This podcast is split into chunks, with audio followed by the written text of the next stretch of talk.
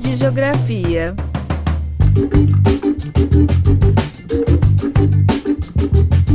Fala turma, saudações geográficas. Sou o professor Leandro Lima em mais um 3 minutos de geografia. No minicast de hoje, eu tenho a honra de trazer um convidado especial, o nosso professor Marcos Silva, professor do curso de licenciatura em Geografia do IFCE Campus Iguatu. Pedido meu grande amigo Leandro, professor que tem uma admiração enorme, fazer uma breve análise sobre esse mundo pós-pandêmico, geopoliticamente falando. Esse mundo pós-pandêmico, ele já vinha se desenhando bem antes da pandemia. O que vai acontecer com a pandemia a consolidação de um mundo desenhado. E que mundo é esse?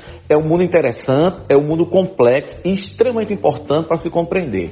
Nós vamos ter duas grandes, nesse tabuleiro de xadrez que nós chamamos de geopolítica, vamos ter duas grandes potências, sem dúvida. Vamos ter de um lado Estados Unidos e do outro China. Quem define isso não é apenas Marco Silva que está falando. Se você pegar o Zizek, sociólogo esloveno, marxista, pegar o Chomsky, todos esses caras já definem isso daqui. E o que é mais interessante é o embate com interpretações de mundo diferenciado. Enquanto você tem a China como vai, deve ser o grande líder do mundo da globalização, pela atuação que está acontecendo na China, fortalecendo os organismos multilaterais, como a OMS, a grande rota da seda, que talvez seja o grande ponto da liderança chinesa no processo de globalização. Esse nome Rota da Seda não é à toa, porque há dois mil anos, quando foi lançada a Rota da Seda, quando a China era a grande potência. Então ele tenta resgatar a China como grande potência mundial, não só comercial, mas como tecnológica. Daí a disputa pela tecnologia 5G. Isso é fundamental entender. Então a atuação da China nos permite interpretar como grande líder da globalização. Ao contrário, do outro lado, na extremidade você tem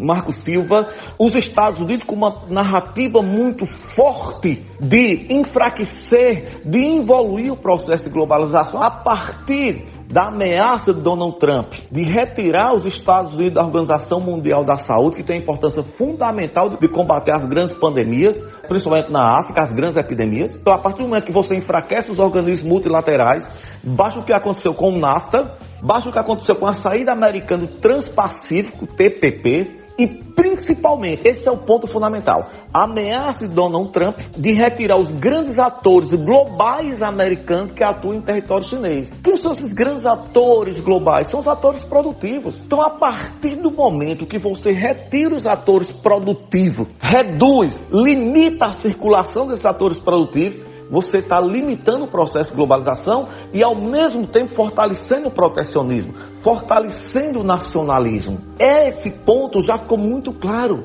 E esses grandes filósofos, sociólogos citados por mim, ele já diz o seguinte, que esse embate nacionalismo e globalização vai substituir aquele embate ideológico durante 45 anos da nossa vida, no século XX, a chamada Guerra Fria. Lembra? Por que ideológico? Capitalismo e socialismo. Aquela coisa meio infantil. É esse novo embate que o mundo pós-pandêmico deve caminhar. É uma pena, Leandro, pouco tempo. Aí tem um prazer trabalhar com você. Já pensou em trabalhar nacionalismo, globalização e democracia? Para todos os nossos alunos da geografia vai ser espetacular. Valeu, meu grande!